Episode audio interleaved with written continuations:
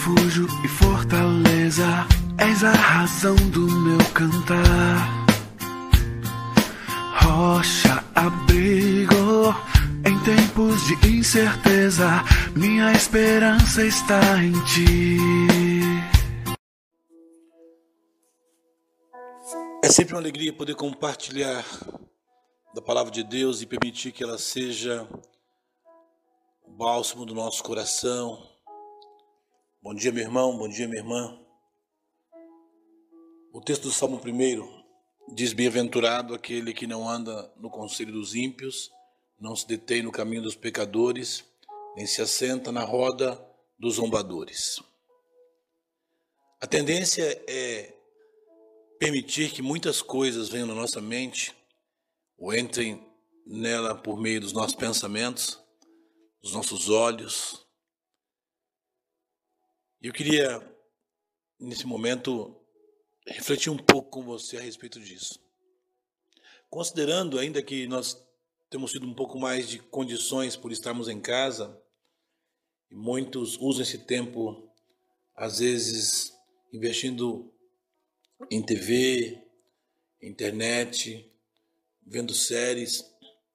E nenhum, nenhum problema com relação a essas coisas todas. Aliás, isso tem sido uma oportunidade para muitas coisas. Mas eu queria que você pensasse um pouco nesse momento da oportunidade que Deus nos está dando para refletirmos sobre nós mesmos.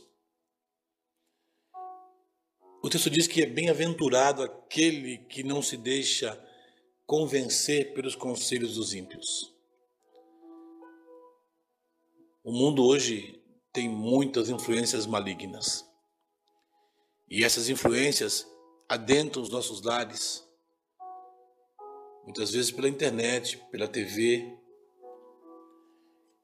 E devemos pensar se de alguma maneira nós temos ouvido o conselho dos ímpios,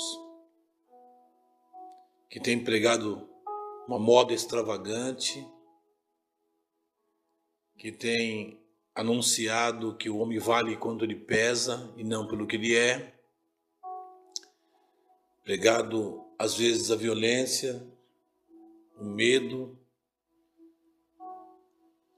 trazido como oferta para as nossas vidas a cobiça, o anseio por coisas que desagradam a Deus.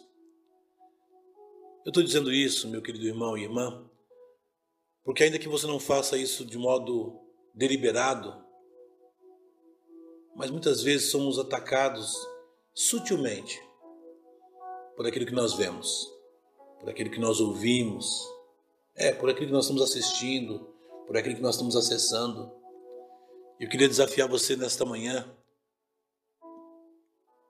para que durante todo esse dia você avalie isso. Avalie como você tem o que você tem permitido que povoe a sua mente, desça para o seu coração. Quem sabe daqui a pouco estará praticando isso. Uma realidade completamente diferente daquele que deve ser o bem-aventurado, o mais do que feliz. Bem-aventurado aquele que não anda segundo os conselhos dos ímpios. Daqui a pouco o texto vai nos dizer que o contrário disso é nos alimentarmos da palavra de Deus. Por isso, tire um tempo para pensar sobre isso, para avaliar se você não tem permitido que influências ruins ataquem o seu coração e a sua mente.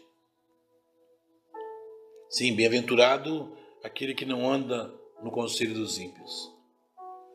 Esse deve ser o nosso alvo. Ouvir a voz do Senhor. Quando Adão e Eva no jardim, eles deixaram de ouvir o conselho de Deus e foram ouvir o conselho da serpente travestida, o diabo.